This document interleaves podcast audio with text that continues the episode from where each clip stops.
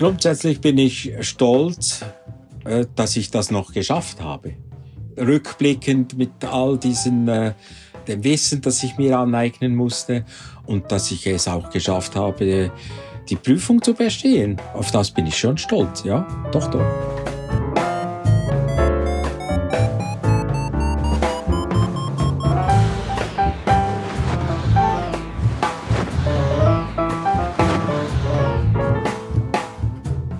Potsglitz, der Lugleits Podcast.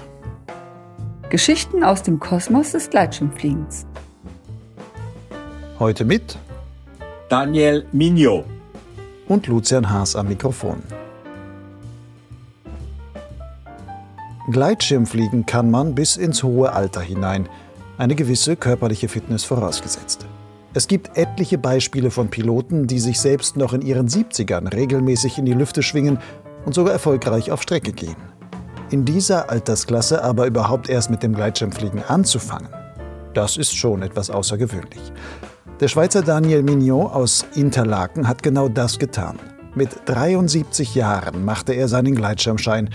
Warum er erst so spät damit startete, was er bei der Schulung im Rund der vielen jüngeren Mitschüler erlebte, wie er mit Lampenfieber bei der Prüfung umging, worauf er heute bei seinen Soloflügen achtet und wovon er fliegerisch noch träumt. All das erzählt Daniel in dieser 40. Folge von Potsglitz. Es ist eine eher ruhigere Geschichte aus dem Kosmos des Gleitschirmfliegens, aber auch das gehört in diesen Podcast, der darauf zielt, die verschiedensten Facetten, Spielarten und Charaktere unseres Sports vorzustellen. Bevor es losgeht, noch eine kleine Erinnerung. Potsglitz und der zugehörige Blog Lugleits können nur bestehen, wenn Hörer und Leser meine Arbeit an diesen Projekten nach freien Stücken finanziell unterstützen. Gehörst du schon zu den Förderern? Wenn ja, dann sage ich Danke. Wenn nicht, dann überlege doch mal, ob das, was dir hier geboten wird, nicht auch eine Anerkennung verdient. Alle nötigen Infos, wie du zum Förderer wirst, einen PayPal-Link und Banküberweisungsdaten findest du auf der Website von Lugleits und zwar dort auf der Seite Fördern. Wie viel du geben willst, kannst du selbst bestimmen. Wer sich unsicher ist, dem empfehle ich als unverbindlichen Richtwert einen Euro pro Podcast-Folge und zwei Euro pro Lesemonat auf Flugleits.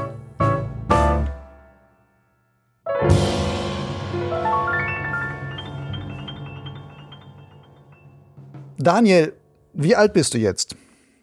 Ich bin, äh, ich werde im Dezember 74. Und äh, wann hast du deine Gleitschirmprüfung gemacht? Ich habe meine Gleitschirmprüfung am 22. Februar dieses Jahr gemacht, gerade vor dem Lockdown. Das heißt, da warst du 73 Jahre alt. Ja, und einige Monate, zwei Monate, ja, genau. Das heißt, du bist ein fliegerischer Spätstarter. Das kann man sagen, ja. Genau, also wenn ich auch äh, meine, meine Schulkollegen äh, in der Flugschule gesehen haben, dann, dann bin ich äh, wirklich ein Spätstarter, ja. Und das hat verschiedene Gründe, ja, warum ich so spät. Ja, erzähl mal, wie kommt man überhaupt erstmal auf die Idee, in diesem Alter noch mit dem Fliegen zu beginnen? Also äh, grundsätzlich äh, fliege ich gerne. Und äh, meine Frau, die hat mir vor einigen Jahren äh, zwei Tandemflüge geschenkt zum Geburtstag und diese habe ich auch gemacht und einmal waren wir in Zermatt in den Ferien und da hat sie mir spontan äh, in der Luftseilbahn war ein ein Tandempiloten und und dann hat sich mich gefragt, hättest nicht Lust äh, zu fliegen? Äh, und dann äh, ist sie gleich zu diesem Tandempiloten gegangen und hat ihn gefragt, ob er einen freien Termin hat. Und dann bin ich äh, praktisch wieder runtergegangen mit der Luftseilbahn, um andere Schuhe anzuziehen und bin wieder hochgegangen und habe in Zermatt einen zweiten Flug gemacht und so habe ich äh, im Ganzen habe ich äh, drei Tandemflüge gemacht und ich habe immer äh, in der Schweiz äh, gibt es also viele Orte, wo man Tandemfliegen zuschauen kann, oder? Und ich habe immer die, bewundert, wie diese Tandemflieger, so wie, wie die wie die Dohlen, also das sind ja da die Bergvögel, äh, wie die da gleiten und, und in der Thermik äh, Höhe gewinnen und, äh, und habe einfach immer gestaunt, oder? Und immer gesagt, ja, eigentlich möchte ich mal lernen. Nun gibt's das Gleitschirmfliegen seit 30 Jahren, auch in der Schweiz. Warum hast, ja, du dir, warum hast du dir so viel Zeit damit gelassen? Also ich habe natürlich sehr viel anderes getan vorher. Und ich wohnte nicht im Berner Oberland, äh, wo ich jetzt wohne. Bei, bei, ich bin äh, vor zehn Jahren zu meiner Frau gezogen oder die jetzigen Frau gezogen. Früher war ich in Bern und Bern ist natürlich quasi Flachland, aber man kann auch fliegend lernen in Bern. Aber da hatte ich vieles anderes äh, gemacht, äh, Bergtouren, äh, äh, Skifahren, äh, äh Velofahren, äh, ich habe einfach praktisch für keine andere Freizeit gehabt und das ist ja eine Frage der Priorität. Und das war für mich damals nicht Priorität in, in dem Sinn, ja. Aber jetzt hatte ich ja eigentlich dann deine Frau dahin getrieben quasi. Das war jetzt auch ja, nicht aus dir selbst heraus, sondern die hat gesagt, du musst jetzt mal fliegen. Ist sie denn auch fliegen gegangen da? Sie ist vor 15 Jahren, nein, vor 30 Jahren äh, ist sie eine der ersten Tandempiloten, Pilotinnen gewesen hier in der Schweiz. Äh, und äh, hatte da, da, damals kannte ich sie noch nicht und hatte einen Unfall. Äh, praktisch und da, damals war natürlich die die Flugschulen gab es gar nicht. Es gab einige äh, Konstrukteure die die den Leuten gezeigt haben wie man fliegen soll. Und das war einfach völlig andere Technik und dann hat sie aufgehört, oder? Und, und äh, aber hatte eine Affinität natürlich zum Gleitschirmfliegen. Und dann hat sie mir einmal gesagt, äh, du sprichst immer davon, äh, du musst es auch einmal machen, sonst ist es zu spät. Mhm. Wie alt warst du denn, als du deinen ersten Tandemflug gemacht hast? Ja, da war ich etwa 69. Ungefähr, ja, 69. Also das war vor fünf, sechs Jahren so, ja. Okay, und dann hast du aber diese dann drei Tandemflüge gemacht und hast gesagt, okay, jetzt will ich es trotzdem auch noch selber lernen. Warum das? Ja. Du könnt, hättest ja auch sagen können, wunderbar, es gibt tolle Tandem-Piloten, die können mich immer mitnehmen. Ähm, wahrscheinlich ist das für ein paar Flüge im Jahr sogar günstiger, als wenn man selber einen Schein macht und sonst was alles. Warum bist du nicht einfach nur beim Tandemfliegen geblieben? Ja gut, der Andri war auch äh, die Tochter meiner Frau, die er fliegt auch schon seit einigen Jahren und ihr Freund, der ist Tandempilot hier in Interlaken. Also der, der hat schon über 10.000 Flüge und äh, das war ja ein großes Geschäft hier in Interlaken, diese Tandemflüge mit den Indern und den Chinesen. Und die haben mir, mich noch zusätzlich motiviert, muss ich sagen.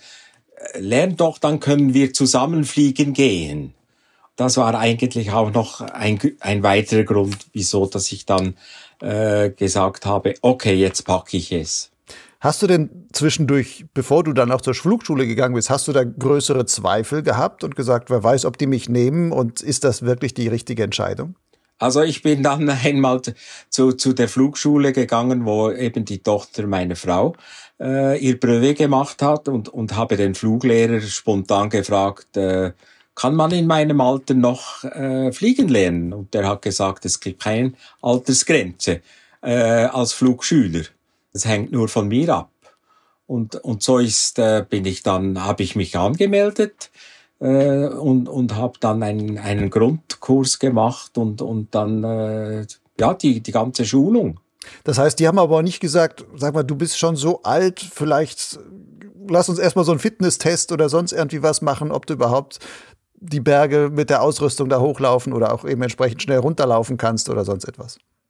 Nein, haben sie nicht. Sie sind äh, sehr offen hier und, und äh, ja, eben der Benz Erb war einer meiner Fluglehrer äh, und die, bei dem habe ich auch de, den Grundkurs gemacht. Äh, und die waren eigentlich, hatten mich immer unterstützt und auch im, im Sinn von, gut, ich bin relativ fit, also ich kann gut äh, den Hang rauflaufen und, und wieder runterspringen. Also in dem Sinn äh, ist eigentlich die, die Anstrengung, die körperliche Anstrengung, nicht die mentale, die körperliche Anstrengung ist ja beim Gleitschirmfliegen, wenn ich da nicht ein, ein Hike and Fly mache von vier Stunden, ist ja eigentlich nicht so anstrengend. Nee, man sitzt im Sessel und muss ein bisschen an Strippen ziehen, im Grunde. Ja, genau. Und, und beim Start muss man äh, zehn Sekunden äh, einen Sprint hinlegen, oder? Das heißt, so gesehen könnte man sagen, ist Gleitschirmfliegen auf jeden Fall fürs Alter dann eigentlich auch noch geeignet, zumindest wenn man eine gewisse Grundfitness dann noch hast. Wann hast du denn mit der Ausbildung dann begonnen, beziehungsweise wie lange hast du insgesamt gebraucht, quasi von dem, der ersten Flugstunde, bis dass du dann wirklich fertig warst mit und das Brevet auch hattest? Also ich habe vor, vor zwei Jahren habe ich äh, mit der Flugschule mit dem Grundkurs angefangen äh, und dann hatte ich, äh, der ging ja vier Tage, das war im September. Nach, und nach dem Grundkurs habe ich mich dann für den Brevetkurs angemeldet. Leider hatte ich dann im Dezember einen Skiunfall und habe mir die Schulter luxiert am Schild am Schildhorn und äh, musste diese hatte noch drei Sehnen gerissen und musste dann Ende Dezember praktisch die Ausbildung äh, nach, ja, ich sage jetzt 20 Flügen muss ich, musste ich unterbrechen. Aber in dieser Zeit, das gab mir auch die Gelegenheit, die ganze Theorie zu lernen, weil das ist ja auch, zumindest in der Schweiz, eine recht große Knochenarbeit, sag ich mal, die ganze Theorie zu lernen. Äh, und die kann man ja, die Theorieprüfung kann man vorgängig machen oder während der Ausbildung und erst die praktische nach der Theorie. Und so habe ich dann in der ganzen Rekonvaleszenzzeit habe ich die Theorie ge ge gelernt. Hast die Zeit genutzt dann dafür? Hab die Zeit so genutzt, ja. ja. Das heißt, du hast dann auch dann schon die Theorieprüfung gemacht und hast gesagt, okay, jetzt mache ich mit der praktischen Ausbildung weiter, mit den Höhenflügen. Ja, das war eigentlich für mich äh, nie ein Thema. Äh, nach der Theorieprüfung, die habe ich auch auf Anhieb bestanden. Das war im Februar. Äh, dann vor äh, ja, habe ich dann äh, im, im Sommer, äh, letzten Sommer bin ich dann wieder eingestiegen und habe die, die äh, 50 Flüge oder die man machen, die man äh, haben muss, um das Brevet zu machen in der Schweiz, habe ich dann gemacht. Ich habe die Prüfung dann mit etwa 75 Flügen gemacht. Nun waren ja wahrscheinlich in diesen Kursen, die du dann belegt hast, andere Flugschüler auch da, die wahrscheinlich alle im Schnitt vielleicht 30 Jahre jünger waren als du. Wie wird man als Senior da so aufgenommen? Also ich muss sagen, ich wurde, das war ja so natürlich, die waren alle so um, um die 25, 35, vielleicht einige 50. Und die haben mich aber immer sehr, sehr gut aufgenommen und, und waren auch hilfsbereit, oder? Und, und für mich war das eine sehr schöne Erfahrung, oder? Dass es, dass es auch und dieser Gleitschirm-Piloten ähm, keine Alters äh, wie soll ich sagen, so Konkurrenz gibt, oder? Das ist ja, wenn ein Marathonläufer gibt es sicher, äh, ein Junger äh, läuft einfach anders als ein 70-Jähriger. Und bei der beim Tandemfliegen oder beim Gleitschirmfliegen, äh, denke ich, ist das, kommt es nicht auf das drauf an, äh, eben auf die körperliche Konstitution, sondern es ist auch mentale äh, Stärke, wie umgehen mit Konflikt und so weiter, mit äh, kritischen Situationen. Und da denke ich, äh, gibt es weniger Alterslimiten, oder? Wenn du da jetzt bei der Schulung selber warst, da vergleicht man ja vielleicht auch und guckt so was, wie machen die anderen das, ähm, welche Fortschritte machen die. Konntest du da mit den Jüngeren auf gewisse Weise mithalten oder hast du schon gemerkt, ich als Älterer tue mich etwas schwerer dabei, vielleicht auch bestimmte motorische Geschichten überhaupt in den Körper wieder so reinzubekommen, dass dann bestimmte Sachen müssen ja quasi ein bisschen automatisiert werden von den Bewegungsabläufen, dass du sagen würdest, ja, das habe ich schon gesehen, das fällt den Jüngeren leichter. Das stimmt natürlich. Und zwar äh, die ganze Startphase, also das, das Aufziehen, das geht noch, oder? Aber dann wirklich das Beschleunigen, oder? Und, und wenn, ich habe auch bei einigen Flügen, wo ein kleiner Rückenwind war, wo die Jüngeren einfach schneller, schneller rennen und, und trotzdem abheben, habe ich, äh, bei einigen Flügen habe ich dann gesagt, also nach zwei Fehlstarts habe ich gesagt, so, jetzt äh, gehe ich mit der Bahn runter. Äh, weil ich einfach zu, zu, zu wenig schnell beschleunigen konnte, oder? Äh, im, im äh, Gelände mit Gras und, und, und, und Wurzeln äh, teilweise. Und da habe ich dann verzichtet, oder? Also in dieser Beschleunigungsphase ist natürlich die Grundschnelligkeit, die ist nicht mehr vorhanden und dann habe ich einfach äh, verzichtet. Aber das war nie ein Problem, in, in, dem ich das Gefühl hätte gehabt, oh, ich bin ein Versager, ich kann das nicht und so. Das heißt, du hast es schon akzeptiert, dass du das da nicht kannst. Ist es dann trotzdem in der Situation manchmal so, dass man da vielleicht ein bisschen gefrustet ist und dann auch eine gewisse Frusttoleranz entwickeln muss? Oder sich, wie, wie bist du damit umgegangen? Ja, also äh, die, die Frusttoleranz, ich hatte immer Respekt von, von einem äh, Start, wo ich nicht abheben kann oder wo ich nicht wegkomme. Äh, weil äh, hier in der Schweiz haben wir relativ äh, steiles Startgelände und, und wenn du da den Hang hinunterpurzelst, äh, ist ja das nicht sehr angenehm. Und da, äh, deshalb habe ich immer Respekt gehabt von, von der Hangneigung auch, äh, speziell wenn eben der Hang ziemlich steil war, äh, damit ich da äh, genügend Reserve hatte, oder? Aber Frust in dem Sinn, ja, manchmal habe ich gesagt, okay, äh, ich riskiere nichts, ich muss mir nichts mehr beweisen, ich mache das dann ein andermal, oder? Und, und in der Gruppe und der Flugschule, muss ich sagen, hatte ich nie äh, das Gefühl, dass der Startleiter zum Beispiel gesagt hat, ja, versuch doch nochmal, du kommst schon weg und so weiter. Gab es denn Situationen, wo der Startleiter dich bremsen musste und gesagt hat, Daniel, mach mal langsam, vielleicht hier startest du mal nicht, das ist jetzt hier nicht deine, sind nicht deine Bedingungen? Ja, das gab es ein oder zweimal, wo er dann gerufen hat, halt, halt, halt, oder? Und, und dann habe ich Startabbruch gemacht, weil er einfach gesehen hat, aus seiner Erfahrung, dass ich nicht wegkomme. Äh, in dem Sinn, ja, das, das hat, für das ist ja auch der Startleiter verantwortlich, muss, äh, natürlich, oder? Ja. Nun hast du gerade gesagt, diese steilen Startplätze waren die, die dir auch Respekt eingeflößt haben, mit denen du immer ein bisschen vorsichtig warst. Gleichzeitig musst du bei flachen Hängen ja viel mehr laufen und damit auch eher quasi an deine ja, läuferischen Grenzen stoßen, möglicherweise, die du im Alter dann von der Geschwindigkeit her hast. Gibt es sowas, wo du sagst, es gibt sowas wie den idealen Start für deine Konstitution? Wie sieht der aus? Ja, das, das gibt es. Und es gibt hier äh, in Interlaken, wo wir die Flugschule, äh, die Ausbildung gemacht haben, gibt es äh, so einen quasi einen Lieblingshang, kann ich sagen, wo es eben zuerst äh, steil ist, oder? Äh, ziemlich steil, aber unten läuft äh, etwas flach aus, oder? Wo, wo, wo, wo es nicht einfach immer steiler wird. Ja, das, das gibt es schon. Es gibt äh, Hänge, die ich, äh, oder Startplätze, die ich äh, sehr gerne habe und Startplätze, wo ich einfach Respekt habe. Bei diesem flach auslaufenden Startplatz, das ist aber mehr so eine psychologische Komponente, dass du sagst, wenn ich hier wie auch immer stürze, unten im Flachen kann ich dann quasi ausrollen, so ungefähr. Oder wie ist das?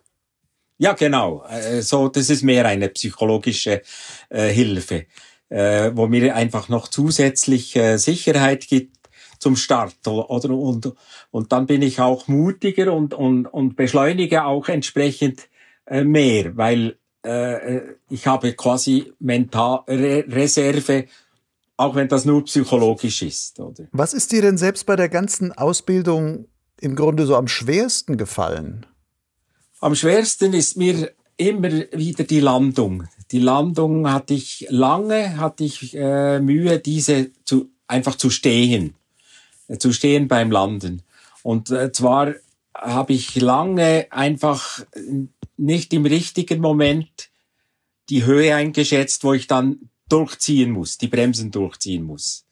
Also diese, diese Abschätzung, wie, wie, wann genau, und das äh, letztendlich ist das ein Bruchteil von Sekunden, wo man dann wirklich durchziehen muss. Und, und ich habe dann auch gemerkt, wenn ich flären kann, also wenn ich so lange wie ein Jumbojet anfliegen kann und ich und das noch über den Boden gleiten und einmal dann durchziehen. Also ich, ich liebe das Flären.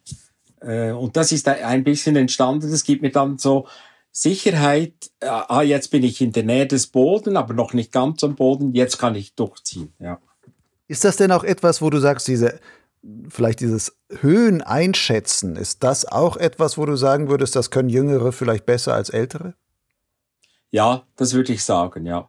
Heute rückblickend würde ich das sagen, dass, dass die Jüngeren viel mehr schneller einfach die, die Erfahrung von der Höhenabschätzung äh, irgendwie im Kopf haben, oder diese, diese Einschätzung, wie weit bin ich äh, vom Boden weg, oder auch zum Beispiel in der Landewolte, dass ich da einfach die richtigen Höhe jetzt äh, bekomme, dass ich eben eine saubere Landung machen kann. Hast du denn während deiner ganzen Ausbildung bei irgendwelchen Flügen oder sowas auch mal negative Erlebnisse, Erfahrungen gehabt? Ja, gut, ich habe, ich hatte einmal ein, eine, eine Landung im Schnee äh, in Grindelwald, wo, wo, wo, wo es mir durch eine Windböe den, den Gleitschirm äh, in, in einen Baum äh, verhackt hat. Und dann musste ich eine Leiter holen beim Bauen, um, um den Schirm runterzuholen. Aber äh, im Prinzip hatte ich äh, keine negativen äh, Erlebnisse in dem Sinn, weil ich doch ja recht vorsichtig bin entsprechend meinem meinem Alter oder äh, äh, habe ich äh, sicher auch eben bei Rückenwind oder ein bisschen Rückenwind habe ich dann gesagt okay mache ich nicht fliege ich nicht runter und ähm, aber in dem Sinne hatte ich äh, keine negativen also ja, einmal natürlich. Eben, wenn, wenn ich eine Sitzlandung habe, statt zu stehen, dann war einfach der, ähm, der, äh, das Polster äh, voll, voll äh, manchmal vielleicht einmal Kuhdreck dran, oder? Aber, das kann, das Aber dir selber ist nichts, nichts Schädliches passiert. Nein, nein, nein. Du hast ja ein bisschen was über deine ähm, Ausbildung auch im Swiss Glider, dem Verbandsmagazin vom SAV, geschrieben. Und da erwähnst ja. du auch, dass du an dem Tag vor deiner Prüfung noch extra von dem Benz Erb ein Mentaltraining bekommen hättest. Worum ging es dabei? Es ging äh, da, dabei einfach diese, die, diese ganzen Abläufe äh, noch einmal durchzugehen mit ihm und, und äh, wir hatten damals noch einmal Flugschule. Er wusste, äh, äh, jetzt kommt die Prüfung und und ich habe einfach mit ihm gesprochen, auf was ich speziell achten soll und insbesondere eben, dass ich in, in dieser Startphase äh, mich nicht unter Druck setzen soll durch die, die quasi die, die Prüfungskolleginnen und Kollegen, oder? Die ja äh, letztendlich am gleichen Tag das Gleiche wollen wie ich. Und äh, und ich habe dann so für mich ein bisschen meine Strategie entwickelt, dass ich immer als erster starten wollte. Ich bin immer dann, man fährt ja hier äh, bei der Prüfung mit einem kleinen Bus, fährt man hoch und dann wird ausgelegt und ich habe immer relativ oder immer schnell meinen Schirm ausgelegt, bin zum Experten gegangen, ich, ich sei bereit und so weiter. Und, äh, und ich denke, das hat mir viel Druck weggenommen. Nicht zu sehen, ah, der ist jetzt schon weg und, und ist unten. Und, und ich bin praktisch bei den, diesen drei Flügen bin ich immer als erster gestartet. Und das, das, das hat mich auch irgendwie im, im Zielgelände ein, ein bisschen Sicherheit gegeben. Es war noch niemanden unten, außer der Experte, der neben dem Kreis äh, stand und, und geschaut habe äh, mit dem Feldstecher, ob die, ich die Figuren geflogen bin. Und äh, muss sagen, das, das war eine gute Strategie. Einfach als, als erster dort unten zu sein auch. Das heißt, auch gar keine Zeit für irgendwelches Lampenfieber aufkommen zu lassen. Nein, so nein, nein, das, nein, keine Zeit für Lampenfieber. Und das habe ich ein, so ein bisschen mit dem Band äh, vorbesprochen und, und er hat ja äh, speziell ja sein, sein, äh, seine Ausbildung jetzt gemacht, äh, um eben diese, diese Stress, Stressphasen in, äh, im, im Startgelände ja, zu minimieren und, und, und wie, wie mit diesem Stress umzugehen, oder?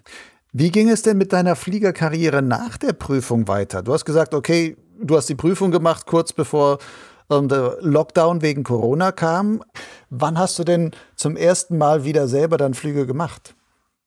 Ich bin, ich bin also, das war ja am 21. Februar, äh, habe ich die Prüfung gemacht und bin gleich am, am anderen Wochenende, also bin dann zwei, dreimal fliegen gegangen. Das war noch vor dem Lockdown. Und ich, ich bin auch in der Phase vom Lockdown, bin ich eben mit dem Freund von der Tochter äh, meiner Frau, sind wir einige Male einfach so für uns gegangen, oder? Und, und das war auch während dem Lockdown, es war ja kein absolutes Flugverbot, sondern es war einfach keine, keine kommerziellen Flüge mehr, aber äh, Individualflüge waren eigentlich äh, nie verboten. Es war zwar vom Hängegleiterverband empfohlen, man solle nicht fliegen gehen wegen Unfallgefahr, dass, dass die Spitäler da nicht mit Unfall äh, äh, Patienten belegt werden. Aber da sind wir zwei, dreimal äh, trotzdem fliegen gegangen und, und das war natürlich im Gelände, das ich kenne, oder auch die Startplätze, die ich hier in Interlaken kenne. Also das ist äh, dann äh, sehr gut äh, abgelaufen, ja. Und dann im, im äh, ich denke im, im Mai habe ich dann wirklich äh, wieder angefangen zu fliegen, ja. Also so für mich. Gehst du denn dann jetzt alleine fliegen oder suchst du immer den Anschluss an die Tochter deiner Frau, den Freund davon oder oder hast Na, du andere Leute, vielleicht auch sogar andere ältere Flieger, mit denen du sagst, wir haben da so eine kleine Gruppe gebildet, mit denen wir jetzt immer losziehen? Nein, also ich gehe ich gehe alleine oder dann gehe ich eben mit der mit dem Freund äh, der Tochter und mit dir. Äh, wir sind auch schon zu dritt äh, fliegen gegangen oder dann gehe ich alleine äh, hier in Interlaken und fahre mit dem, mit dem Fahrrad äh, rauf und, und äh, parkiere das Auto unten und dann gehe ich äh, das Fahrrad holen oder äh, oben am Startplatz. Also so mache ich das. Äh, und dann habe ich auch meine Ruhe, ich bin alleine und kann mir eben die, die Zeit nehmen, habe keinen Stress. Also ich, ich, ich bin grundsätzlich auch sehr gerne alleine unterwegs. Und dann hast du auch kein Lampenfieber oder auch keine Sorge, dass du da alleine am Berg bist und. Nein, da habe ich keine, da, da kann ich wirklich so bei mir sein äh, und, und den Fünf-Punkte-Check durchmachen und, und, und wirklich warten, bis der, der Wind gut ist und, und, und starten und das stresst mich überhaupt nicht dann. Viele jüngere Piloten, die wollen ja dann Action, die wollen ein bisschen Akro machen oder große Streckenflüge oder sonst was. Was reizt dich beim Fliegen? Was sind deine Ziele? Also meine Ziele sind, sind noch das Hike, and Fly. Weil äh, eben, ich, ich gehe auch mit meiner Frau viel wandern auf die Berge und einfach raufzulaufen und runter zu fliegen. Das reizt mich. Äh, weil ich laufe grundsätzlich nicht gerne den Berg hinunter und hier äh, gibt es einige Berge oder Hügel, wo man das sehr gut mit dem Gleitschirm runterfliegen kann. Und das reizt mich äh, in, in dem Sinn eben Hike and Fly. Aber ich muss da nicht äh, möglichst schnell äh, raufrennen und, und so weiter. Also einfach Genuss und Genuss. Und, und ich, ich bin gerne in der Luft und schaue gerne von der Luft aus äh, die Gegend an. Also in dem Sinne habe ich überhaupt keine Ambitionen, äh, irgendetwas in Richtung Akro oder weiß ich was mach, zu machen. Einfach das Fliegen genießen. Machst du denn auch längere Thermikflüge oder sind das hauptsächlich Abgleiter, weil du sagst, das ist einfach so die 20 Minuten vom Berg zum Tal, das reicht mir dann vielleicht vollkommen schon? Nein, wenn ich natürlich äh, Kollegen oder, oder, oder andere äh, Gleitschirmpiloten sehe, die, die äh, in der Thermik sind, dann fliege ich natürlich äh, dorthin und, und, äh, und genieße auch die Thermik oder, oder das Sohren. Hier äh, in Interlaken gibt so eine, eine Felswand, wo, wo am Abend sehr stark mit der Sonne beschienen wird. Da schaue ich schon natürlich, wo, wo sind andere Piloten und äh, ich habe auch so ein kleines... Äh, Gerät bekommen, wo man sieht, wenn man steigt, oder? Oder das pfeift ja. Und, und dann äh, schaue ich, äh, fliege ich den anderen nach. Aber in dem Sinn, ja, wenn ich jetzt zu einem Schlauch hinausfliege und ihn nicht mehr finde, ja, dann finde ich den Schlauch nicht mehr, oder? Das ist auch nicht ein Drama. Mhm, dann bist du ganz entspannt. Passiert sie denn manchmal, dass du, wo dir das Fliegen jetzt so Spaß macht, dass du manchmal denkst, wieso habe ich so spät damit angefangen? Nein, das habe ich nie. Es war einfach nicht die Zeit. Ich bereue auch nicht, dass ich das nicht früher gemacht habe. Äh, ich habe so viel anderes äh, Sportliches gemacht und, und, äh, und jetzt fliege ich vielleicht einige Jahre, weil das ist ja auch limitiert. Ich werde nur älter. Aber von dem her habe ich keinen Stress, äh, oh, hätte ich das und es nützt auch nichts, oder? Die Vergangenheit ist Vergangenheit und ich lebe im, im Hier und Jetzt. Wie lange wirst du noch fliegen können, deiner Schätzung nach?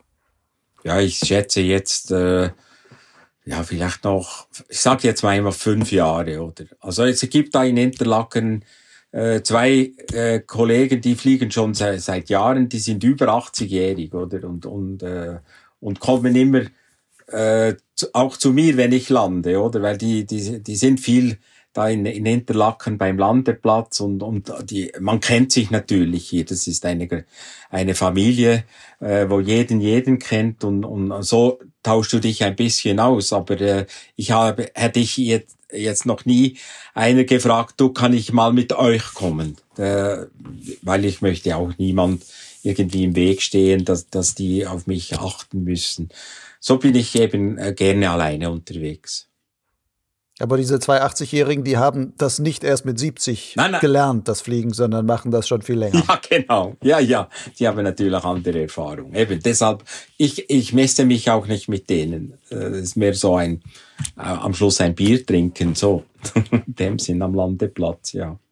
Wenn du jetzt heute so ein bisschen selbstkritisch zurückblickst, würdest du sagen, wenn ich die Chance nochmal hätte, also du würdest jetzt noch nicht fliegen, würde ich das auf jeden Fall auch nochmal machen? Oder würdest du sagen, na, es war in vieler Hinsicht doch auch sehr anstrengend und ähm, dann vielleicht doch nicht?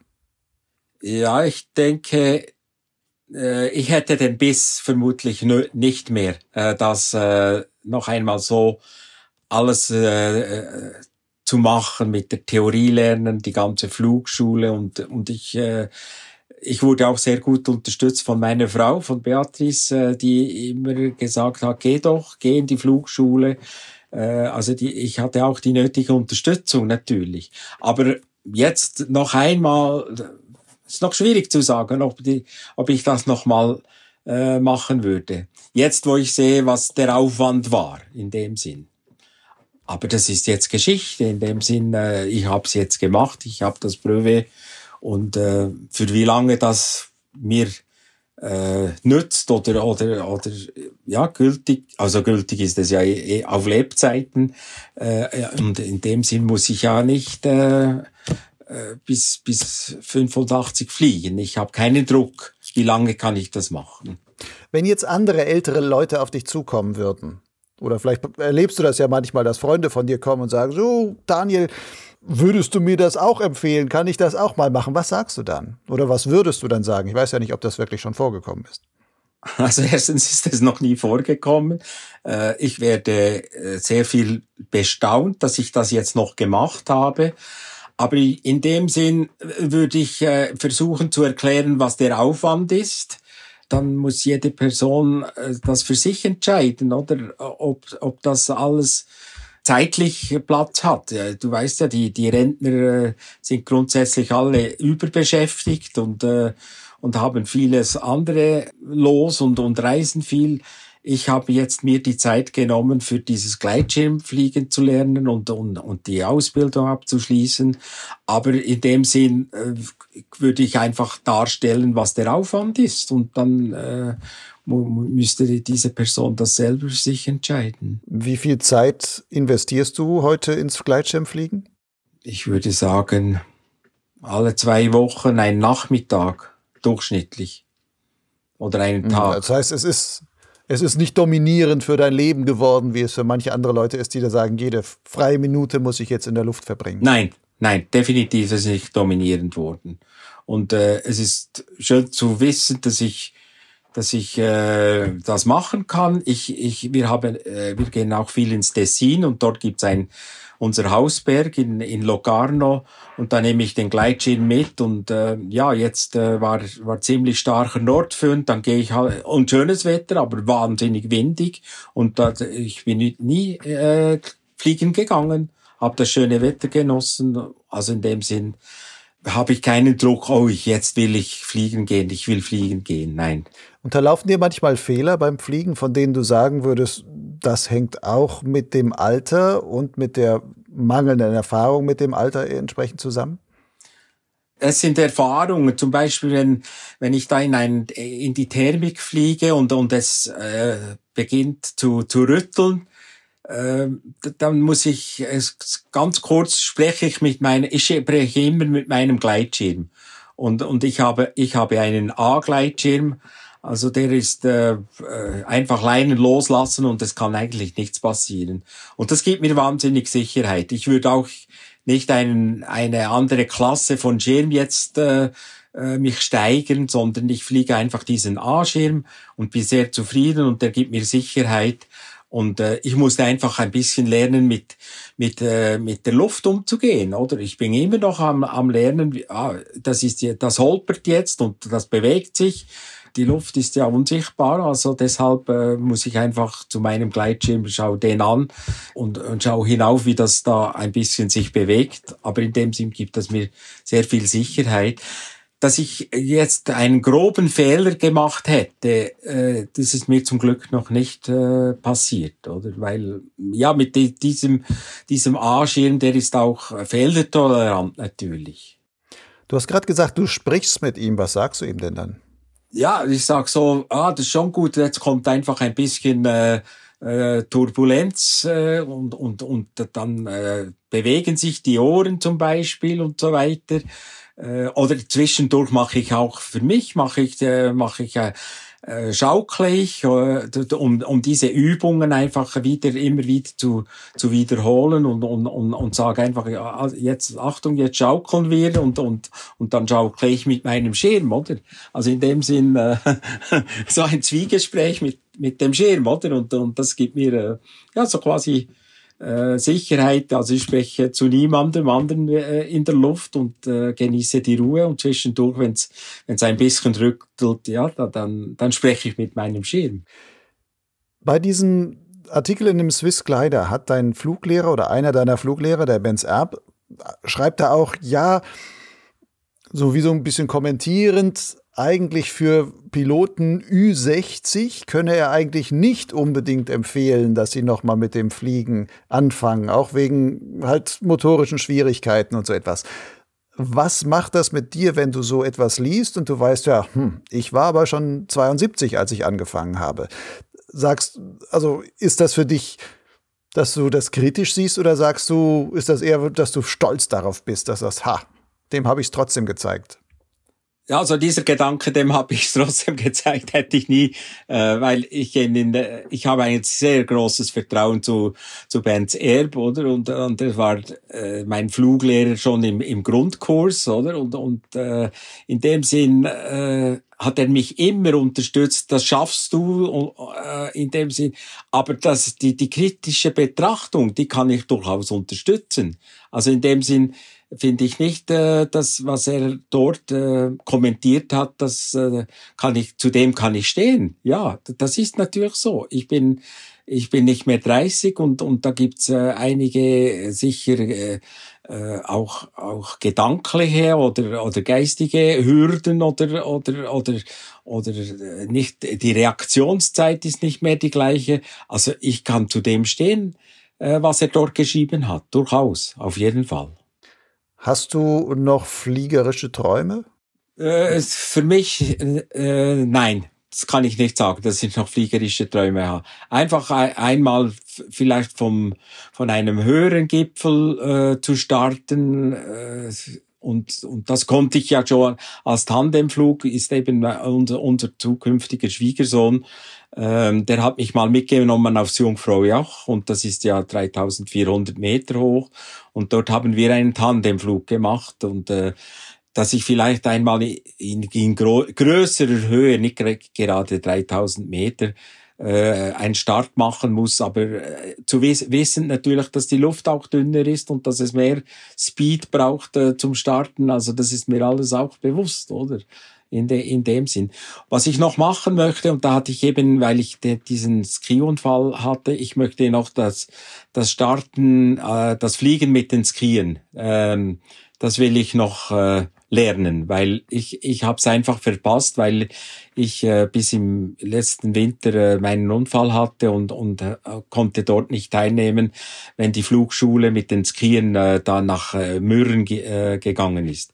Und da würde ich mir mal mit der Flugschule mich dort einhängen und, und fragen, ob ich äh, mitgehen kann, weil das ist ja eigentlich nicht, nicht schwierig, oder? Weil man hat ja in dem Sinn schon, schon mit auf den Skiern eine gewisse Geschwindigkeit und, und, aber das, das, das Fliegen mit den Skiern, das habe ich noch, äh, das will ich noch lernen.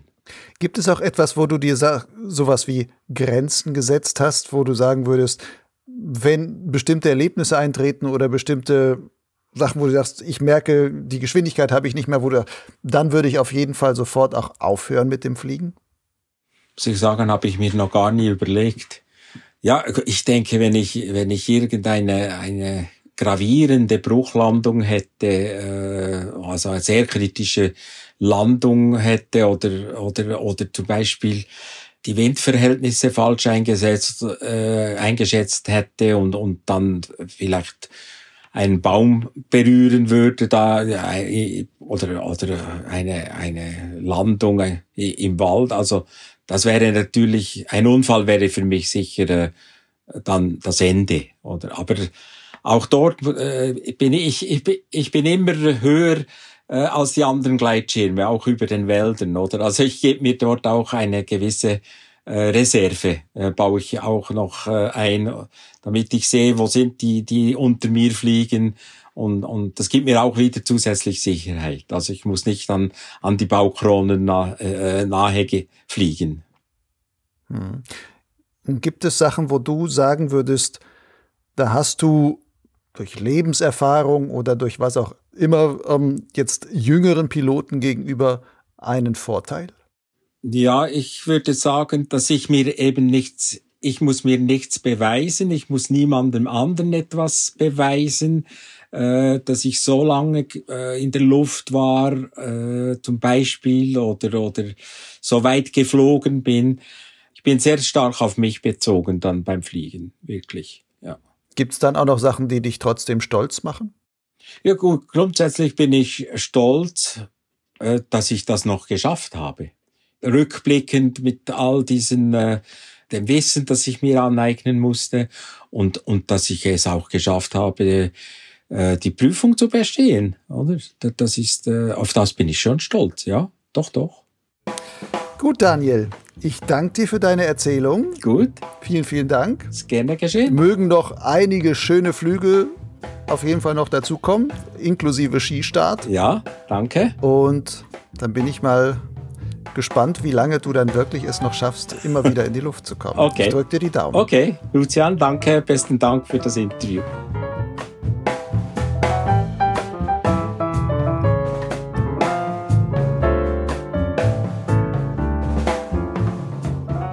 Das war Daniel Mignot im Gespräch mit Lucian Haas. Der Bericht im Swiss Glider über Daniels Ausbildung ist übrigens in der Ausgabe 5 2020 ab Seite 40 zu finden. Dort äußert der Fluglehrer Benz Erb aber auch Vorbehalte und schreibt in einem Kommentar, Zitat, als Silberfuchs diese Sportart noch im Alter von 73 Jahren zu lernen, kann ich aus Sicherheitsgründen nicht empfehlen. Es gibt aber Ausnahmefälle. Es macht dann Sinn, wenn die Person für ihr Alter körperlich und geistig überdurchschnittlich unterwegs ist und über große Ausdauer verfügt. Der Lernprozess erfordert im Vergleich mit 30-Jährigen eine hohe Frustrationstoleranz. Wer regelmäßig Potsglitz hört, dem wird Benz Erb übrigens kein Unbekannter sein. In Folge 35 erzählte er über den Faktor Mensch und sportpsychologische Aspekte, vor allem beim Umgang mit dem Startstress. Du findest sie, wie alle anderen Folgen, auf Lugleitz und Soundcloud, aber auch weiteren Audiokatalogen wie Spotify, iTunes, Google Podcasts etc. Wenn du keine Folge mehr verpassen willst, dann empfehle ich dir, Potsglitz einfach im Podcatcher deiner Wahl zu abonnieren. Wenn du dann auch noch zum Förderer von Potsglitz und Bluglights wirst, trägst du mit dazu bei, dass künftig noch viele weitere interessante Folgen dort einlaufen werden. Bis dahin, ciao.